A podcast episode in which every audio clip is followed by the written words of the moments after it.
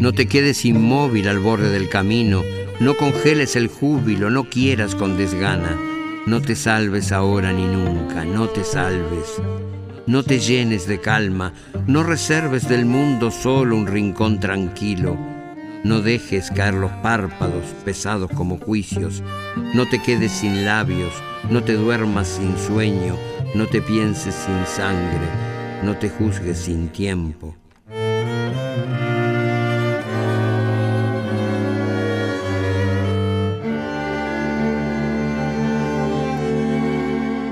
Pero si pese a todo no puedes evitarlo y congelas el júbilo y quieres con desgana y te salvas ahora y te llenas de calma y reservas del mundo solo un rincón tranquilo y dejas caer los párpados pesados como juicios y te secas sin labios y te duermes sin sueño y te piensas sin sangre y te juzgas sin tiempo y te quedas inmóvil al borde del camino y te salvas, entonces no te quedes conmigo. He venido de parte de la canción para abrazar a Mario Benedetti, para celebrar a Mario Benedetti, porque todos los buenos versos de todas las buenas canciones en mi idioma que en el siglo XX y lo que va del XXI han sido, o están firmadas por Mario Benedetti, o por un cuñado de Mario Benedetti, o por un lector apasionado de Mario Benedetti, o las canta una chica que quiso ser novia de Mario Benedetti, o las plagio yo, que cuando sea joven quiero ser Mario Benedetti.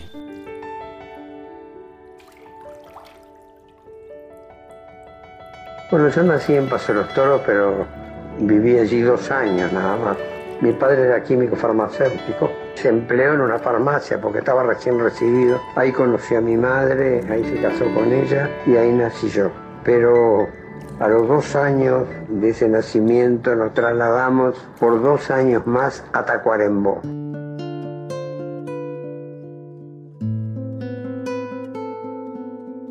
Y ahí mi padre tuvo una farmacia que le fue muy mal porque ahí se la compró unos aparentes amigos que lo estafaron. Para mi padre eso fue una cosa muy, muy tremenda.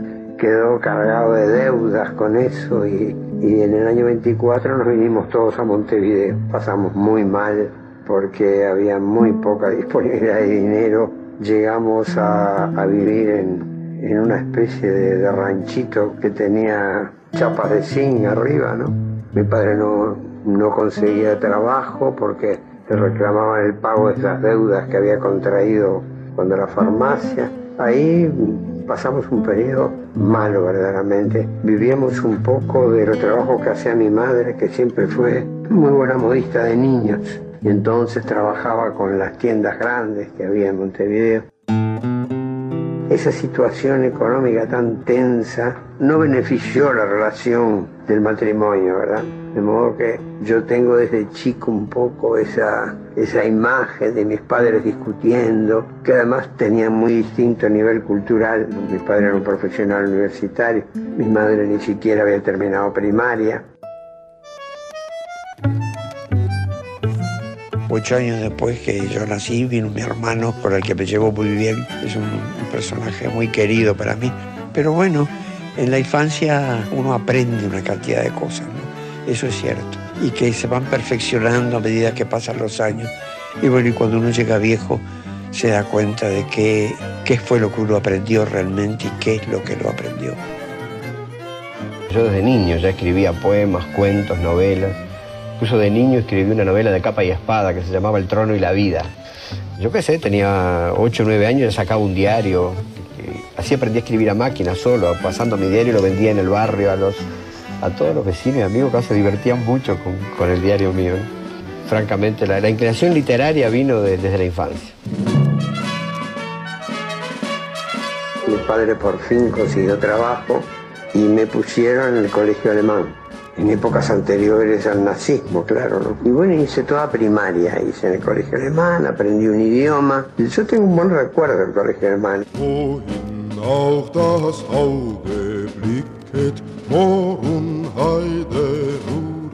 Mis primeros amigos, este, yo los hice en el colegio alemán. Bueno, pero cuando ya estaba terminando sexto, Un día llegué a casa y le dije a mi padre, ¿sabes que hoy vino un profesor y nos dijo que a partir de mañana, cada vez que entre el profesor, tenemos que saludar así? Entonces padre dijo, bueno, basta de colegio alemán. Dice, haces estos 15 días para no perder el año y se acabó. Y yo que no sabía nada de nazismo, ni a mí me afectó bastante eso porque eh, era apartarme de mis amigos y yo tenía muy, era muy buen alumno en el colegio alemán. Y entonces después seguí estudiando en, liceos públicos. Ahí se acabaron mis estudios, después tuve que, a los 14 años tuve que trabajar 8 y 10 horas justamente para ayudar a mis padres. Y hice de todo un poco, entré en una casa que vendía repuestos de automóviles y después aprendí taquigrafía, fui taquígrafo, que es la profesión con la que me he ganado más la vida en, en todos, en varias épocas. Vendí libros, después más adelante vendí terrenos, así solares a plazos, fui cajero, eh, una cantidad de cosas.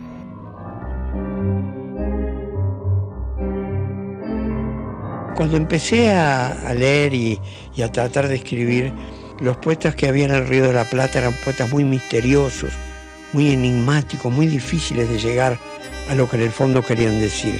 Y yo decía, yo así no voy a escribir.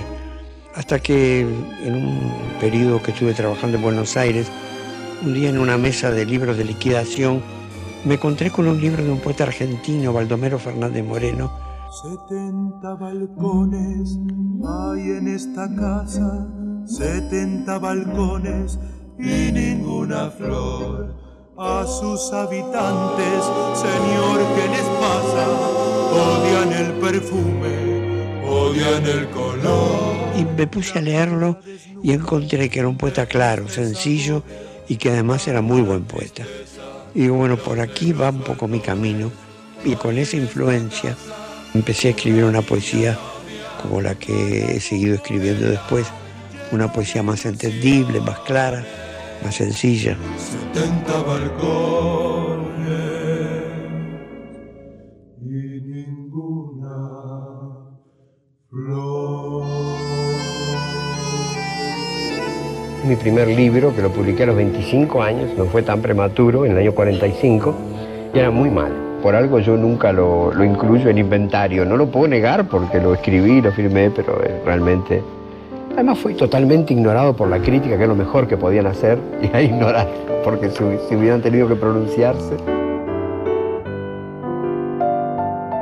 Toda nuestra generación, que la llamaban la generación del 45, de algún modo se agrupó alrededor de dos revistas, la revista Número y la revista CIR.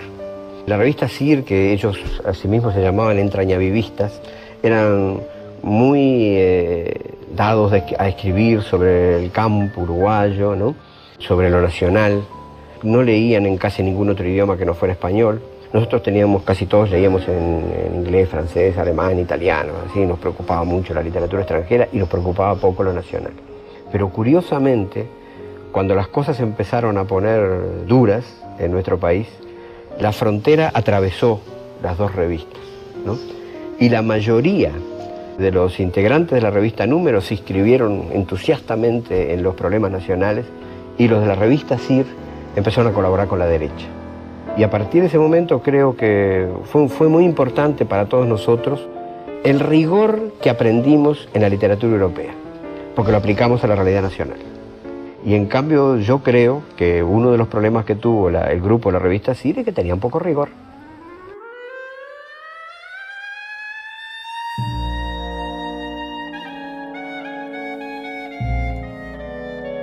Los norteamericanos me invitaron a raíz justamente del éxito de ida y vuelta. Los norteamericanos siempre han sido muy sensibles al éxito mercantil. Es decir, a mí el éxito no me convence, ¿no? Creo que es una mala obra también. Lo veo ahora que es una mala obra, no cuando la, hice estrenar, porque si no, no lo hubiera dejado de estrenar, ¿no? Yo diría que hasta la posición política que había detrás de esa obra era errónea. Para mí tuvo una, una importancia muy grande ese viaje a los Estados Unidos. Realmente, lo que a mí me convirtió al antiimperialismo fue mi visita a los Estados Unidos. Fue una cosa así que me, conmovió, me, chocó tremendamente. Y fundamentalmente, por ese lado fue que entró la cosa, la discriminación con respecto a negros, puertorriqueños, chicanos, etc. Con ese viaje a los Estados Unidos yo veo distinto, con otra óptica la propia realidad nacional. Veo también la influencia norteamericana que está viendo en el país y considerando los efectos negativos que esa influencia tiene.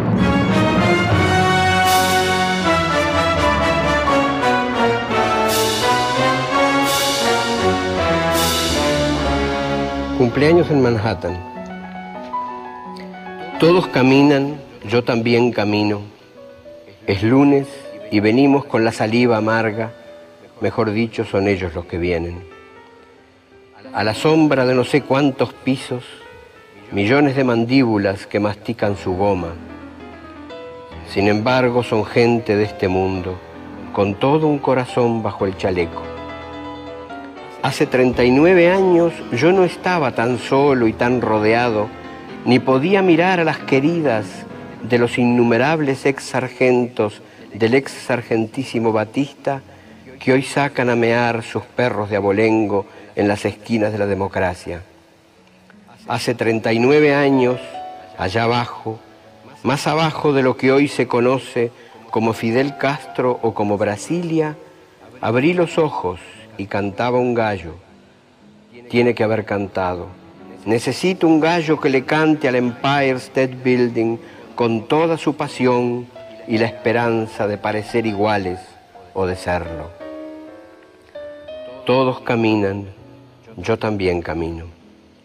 A veces me detengo, ellos no, no podrían. Respiro y me siento respirar, eso es bueno. Tengo sed y me cuesta 10 centavos de dólar otro jugo de fruta con gusto a Guatemala. Este cumpleaños no es mi verdadero, porque este alrededor no es mi verdadero. Los cumpliré más tarde, en febrero o en marzo, con los ojos que siempre me miraron, las palabras que siempre me dijeron, con un cielo de ayer sobre mis hombros y el corazón deshilachado y terco los cumpliré más tarde o no los cumplo, pero este no es mi verdadero.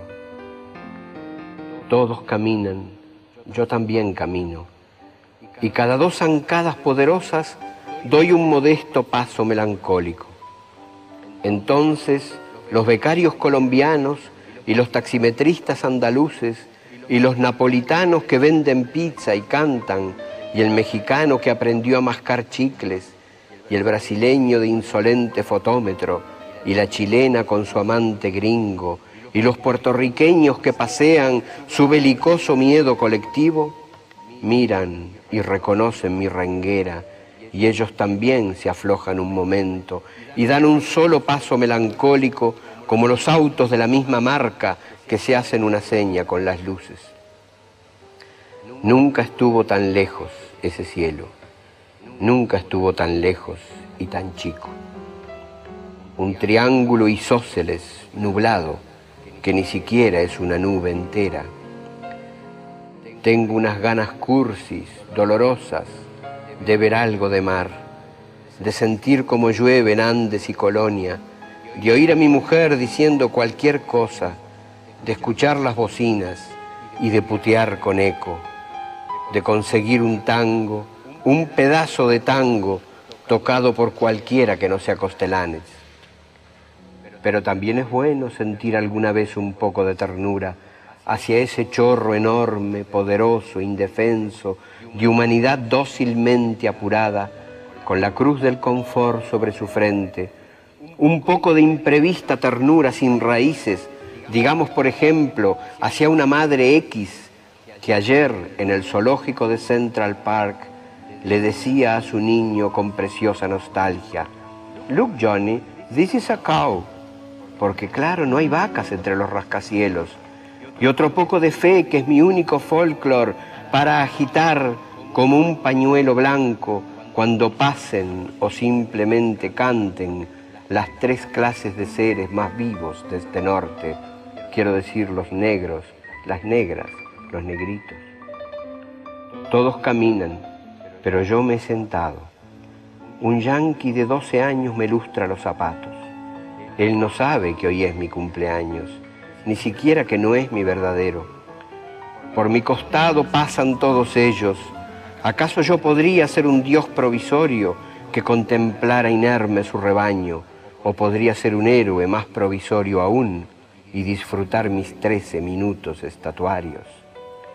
Pero todo está claro y es más dulce, más útil, sobre todo más dulce, reconocer que el tiempo está pasando, que está pasando el tiempo y hace ruido, y sentirse de una vez para siempre olvidado y tranquilo, como un cero a la izquierda.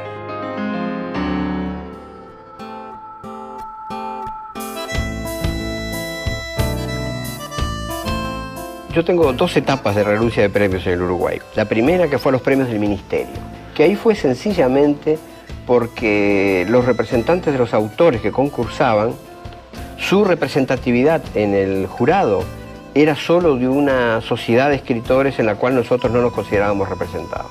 No era de, los, de todos los escritores en general. Entonces 50 escritores firmamos y renunciamos a, a presentarnos en esas condiciones. Más adelante, no recuerdo en qué año fue, entonces ya por razones políticas, yo renuncio también a los premios municipales. No, estaba comprendido en la renuncia anterior, pero entonces ya por razones políticas, por supuesto. A la beca Guggenheim renuncio incluso para dejar bastante aclarado mi posición en relación con los Estados Unidos. ¿no? Yo la primera vez acepté una invitación, fui, vi lo que era y, este, y entonces me parecía que no era ético eh, volver a aceptar una invitación de, este, de Estados Unidos. El cielo de veras, que no es este de ahora, el cielo de cuando te jubiles, durará todo el día, todo el día caerá como lluvia de sol sobre tu calva. Si yo decía alguna vez medio en serio, medio en broma, que el Uruguay era la, única oficina del mundo que había alcanzado la categoría de república, porque todo el mundo era empleado público, todas las familias por lo menos tenían algún empleado público. Y aún las oficinas comerciales estaban contagiadas del estilo de vida y de la rutina burocrática. Sería mal agradecido si no, no, no, no, tuve una palabra así buena para la vida de la oficina, porque me dio muchos temas de mis cuentos, de mis novelas, de mis libros de poemas. ¿Quién decir que el destino era esto? Ver la lluvia a través de letras invertidas. Esa pared con manchas que parecen ministros.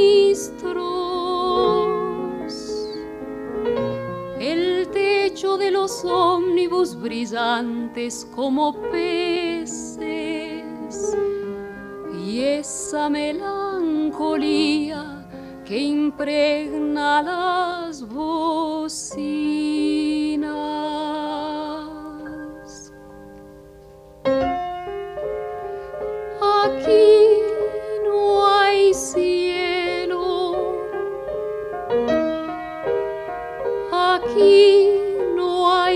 Bueno, los poemas de, de la oficina salieron en un momento, y a eso atribuyo yo más que nada el éxito, este, más que a, que a, a, la calidad que puedan tener los poemas, que lo, los poetas en, en, ese entonces escribían en Uruguay sobre corzas y gacelas, incluso una fauna y una flora que ni siquiera existía en, el Uruguay. ¿no? Y lo, los poetas no vendían nada, simplemente se los regalaban unos a otros. Y el público no, no, no demostraba ningún interés por la poesía de esa generación, que era la generación del centenario, aunque sí había demostrado mucho interés por la generación del 900 que dio a Delmira Agustini, a Rey Rey Sigmar, Eugenia Ferreira, etc. Que son grandes valores y que nosotros reivindicábamos mucho esos valores por encima de la generación del centenario. Bueno, y yo publico ese libro y yo atribuyo el éxito del libro porque yo fui el primer sorprendido que en 15 días se agotara, era una cosa insólita en mi país que un libro de poemas se agotara en 15 días. Inmediatamente apareció otra edición. A que por primera vez la gente se reconocía en, en los poemas bueno, estos hablan de, hablan de nosotros, este, estos poemas hablan de nosotros, ¿no? Y un poco eran las opiniones que me llegaban, y bueno, por fin alguien escribe sobre lo que nos pasa, etcétera, etcétera. Y bueno, y eso también se, se digamos, fue, eh, ese libro apareció contemporáneamente con dos libros, eh, digamos que complementarios de ese en otros géneros, que fue La Tregua en novela y, se encuentra. ¿no? que son un poco esos tres libros, es un poco el ciclo de la oficina entre géneros, digamos. Sergio Renán me llamó, entonces me dio tres novelas para elegir y yo elegí La Tregua. Sergio me dijo, muy suelto de cuerpo, bueno, conseguir los derechos. Yo encontré la manera de, de hablar por teléfono con Benedetti. Yo le conté que teníamos al único Martín Santomé que existía en el mundo, que era Héctor Alterio, y no sé cómo logré que me tuviera confianza y me dijo hágalo. Él tuvo algunas discusiones con Renan porque se había quitado la parte política que está en la novela, que es de los años 50, desconectaban al espectador, porque de pronto se habla de gente que después de unos años nadie sabe quiénes son. Conmigo fue un ángel. Me agradeció muchísimo porque yo había cambiado el personaje del homosexual en la oficina absolutamente y al que todos cargaban mucho. Hice el personaje que interpretó Antonio Gasalla. Hice un homosexual con gran dignidad, que además se enoja un día en la oficina porque siempre le están haciendo bromas pesadas y de pronto les dice que a ustedes no les gustaría cambiar de vida, no les gustaría ser hermosos o inteligentes o ricos. Este cambio era un tratamiento de un homosexual como nunca se había hecho antes en el cine argentino. Santini.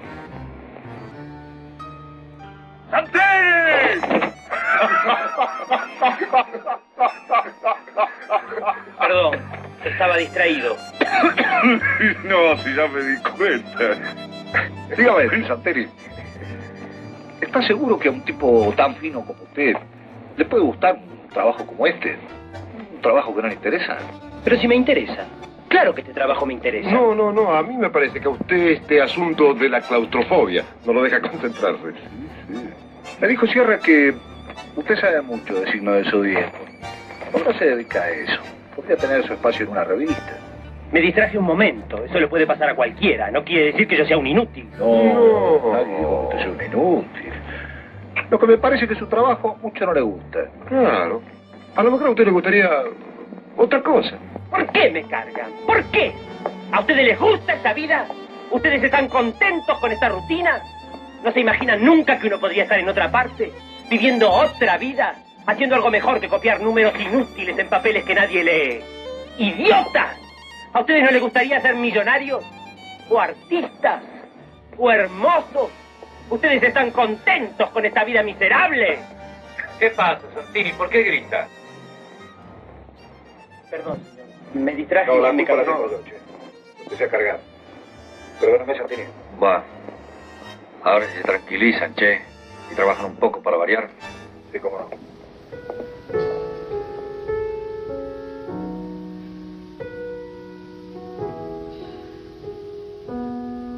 Padre nuestro que estás en los cielos, con las golondrinas y con los misiles, quiero que vuelvas antes de que olvides cómo se llega al sur de Río Grande.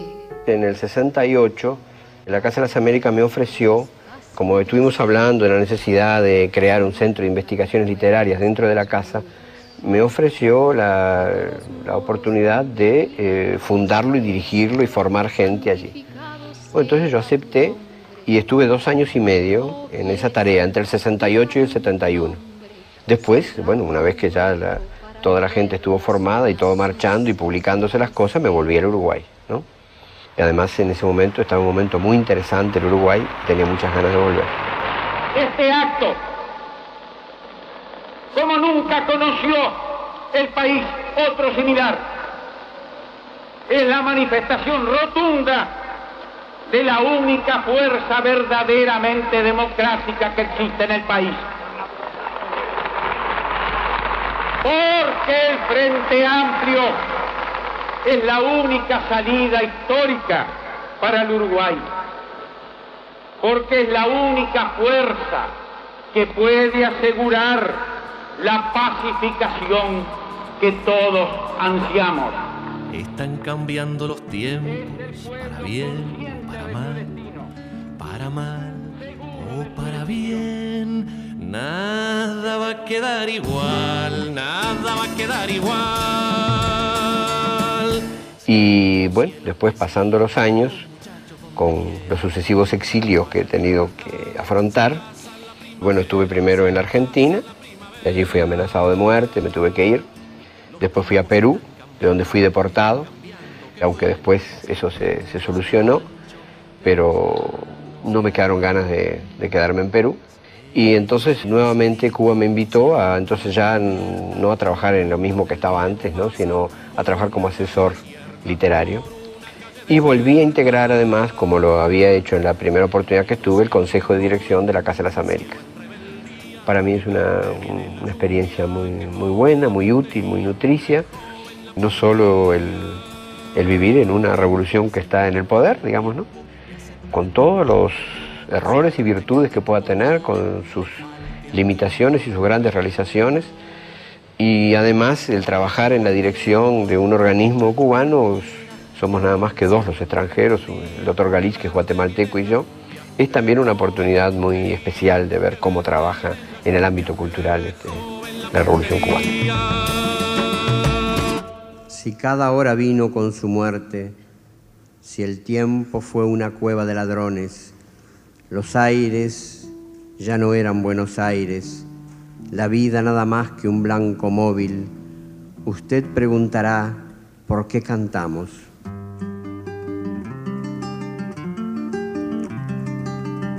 Con Biglietti tenemos una relación cultural y una amistad muy entrañable desde hace muchísimos años. Nos tocó estar juntos en el exilio y fue allí que creamos el recital conjunto a dos voces. Cuesta afinar la guitarra, organizar las seis cuerdas unidas y de la lucha de sones contrarios abrir camino cantando a la vida.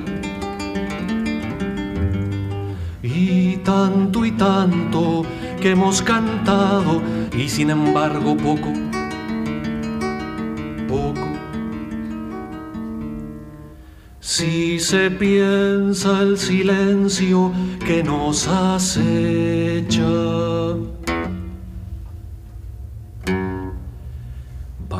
Las cuerdas mi cuerpo desnudo, vestido apenas de amor y preguntas, no es el sonoro cantor de protestas, es cuerpo en partes que nunca se juntan. Estábamos viviendo en distintos países, aunque nos conocíamos hace muchos, muchos años, ¿no? Y entonces un día que nos encontramos empezamos a hablar de lo que estaba haciendo cada uno y nos encontramos con la, con la casualidad de que había 12 temas sobre los cuales Daniel había hecho 12, 12 canciones y yo 12 poemas, ¿no? Y entonces dijimos, bueno, tenemos que hacer algo con esto y entonces empezamos a, enlazarlos unos con otros y lo hicimos por primera vez en México, compartiendo el programa porque todavía no era suficientemente extenso con la camerata de Punta del Este en el teatro de Chavalcoyotl de México. Vamos haciendo la nueva canción de la derrota crear primavera. Vamos haciendo la nueva canción de la derrota crear primavera. Vamos haciendo la nueva canción de la derrota crear primavera. Vamos haciendo la nueva canción crear primavera. Vamos haciendo la nueva canción crear primavera.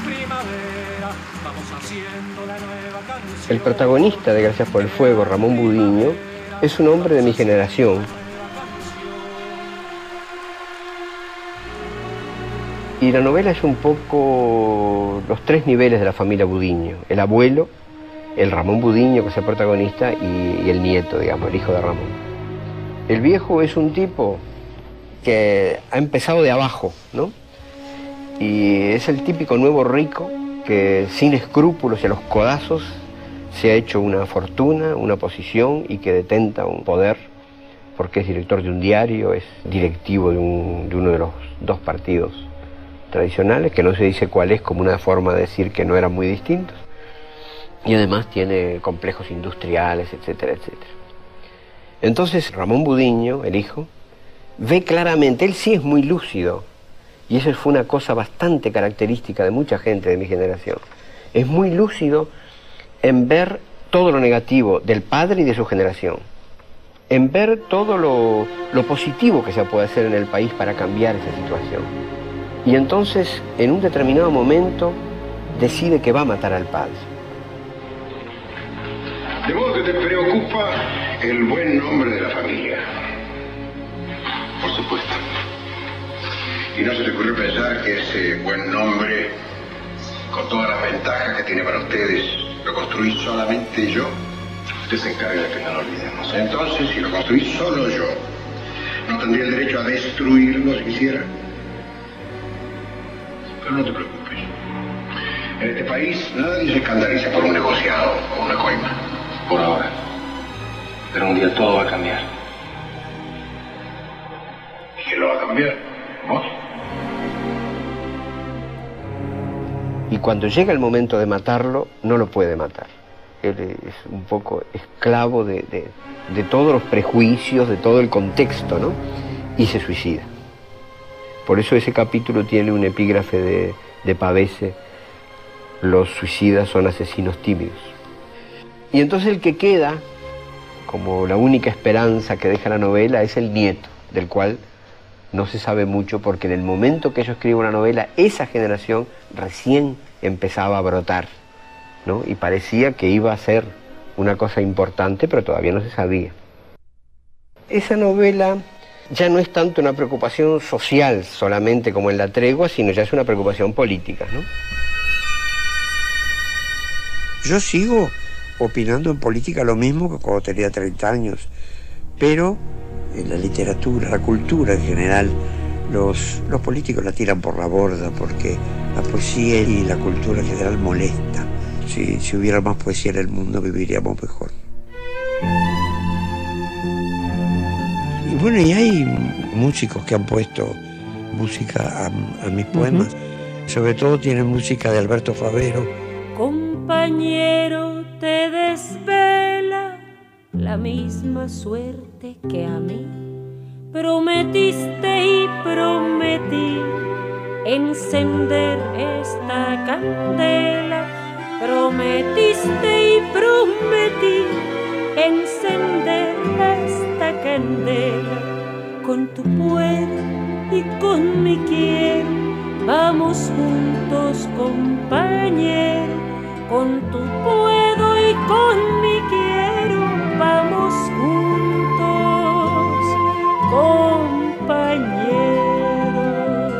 mucho la relación que he tenido con, con varios cantantes, con unos más que con otros, y con músicos, porque mm, es un lindo trabajo ese, porque es como con una doble vertiente artística, ¿no? Pero claro, yo creo que los resultados son buenos cuando hay una amistad este, profunda entre el, entre el cantante o el músico y el poeta, ¿no? Porque tiene que haber una amistad buena para que el poeta le diga al músico, mira, esa música no, no va con mi texto, o que el músico le diga al poeta, yo no, no puedo cantar la letra que vos me ofreces. Pero todo esto que requiere mucha confianza va en beneficio de la canción. Y yo creo que las, las mejores canciones han salido con gente con la que se ha forjado una buena amistad, como con Alberto Favero, con Serrat, con Miglietti. Y es un poco a partir de esa amistad que digamos que, que la canción marcha mejor.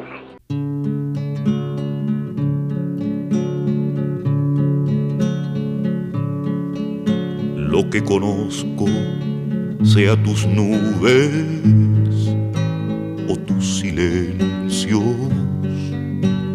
o tus gestos.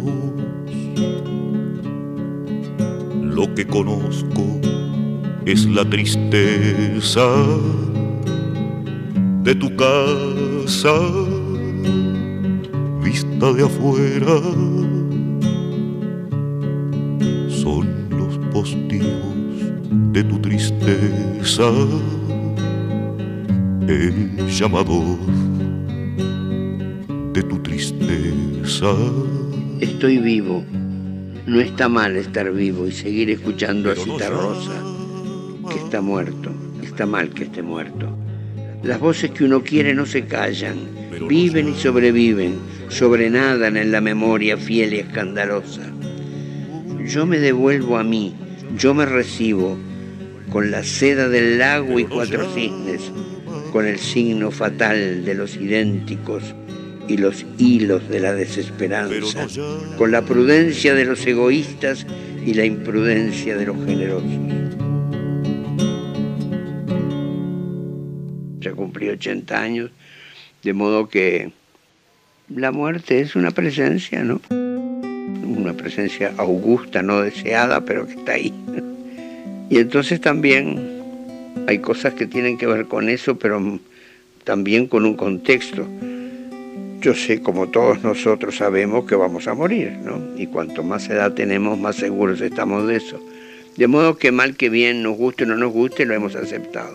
Lo que yo no he aceptado todavía es que la humanidad se suicide, que la humanidad muera. Móvil. El pueblo uruguayo está despidiendo al poeta Mario Benedetti. La resolución dada a conocer por autoridades de gobierno aquí en Montevideo dice que a las 9 de la mañana en la sede del Parlamento Nacional será el velatorio oficial de Mario Benedetti, la despedida que los uruguayos todos y algunas autoridades también internacionales le darán al máximo poeta. Solamente un representante de la cultura, un amigo también de Benedetti como Eduardo Galeano, dijo algunos comentarios, algunas palabras al salir de su departamento ubicado en el centro de Montevideo. Benedetti en italiano significa benditos, benditos sean las mujeres y los hombres honestos y generosos como él. Parece una contradicción. Usted que es un maestro del lenguaje no puede encontrar las palabras para expresarlo. No, porque yo soy enemigo de la inflación palabraria, no solo de la monetaria. Y me parece que el dolor se dice callando. Desde Montevideo para Nacional Buenos Aires, en todo el país, Fabián Cardoso. Embarazoso panegírico de la muerte. La periodista me preguntó si yo creía en el más allá y le dije que no. Entonces me preguntó si eso no me angustiaba y le dije que sí. Pero también es cierto que a veces la vida provoca más angustias que la muerte, porque las vejaciones o simplemente los caprichos nos van colocando en compartimientos estancos.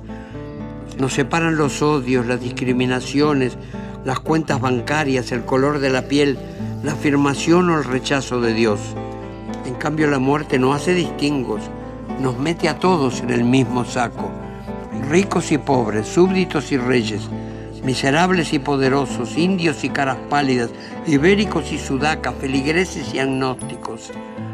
Reconozcamos que la muerte hace siempre una justa distribución de la nada, sin plusvalías, ni ofertas, ni demandas, igualitaria y ecuánime, atiende a cada gusanito según sus necesidades.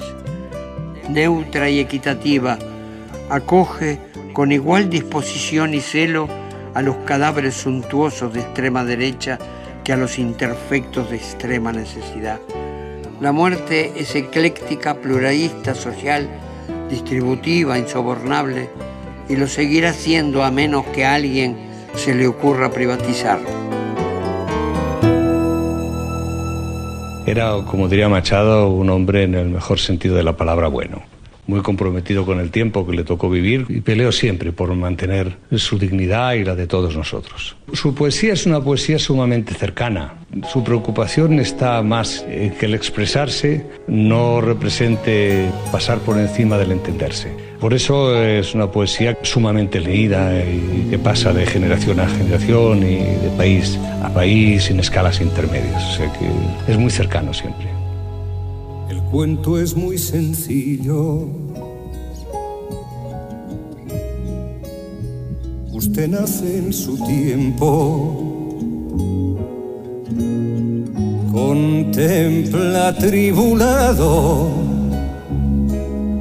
el rojo azul del cielo. El pájaro que migra y el temerario insecto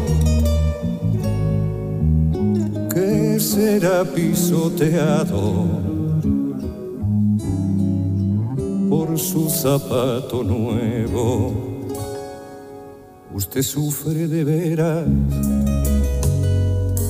reclama por comida y por deber ajeno, o acaso por rutina llora limpio de culpas, benditas o malditas,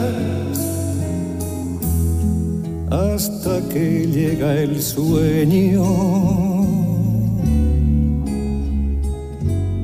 lo descalifica. Usted se transfigura, ama casi hasta el colmo.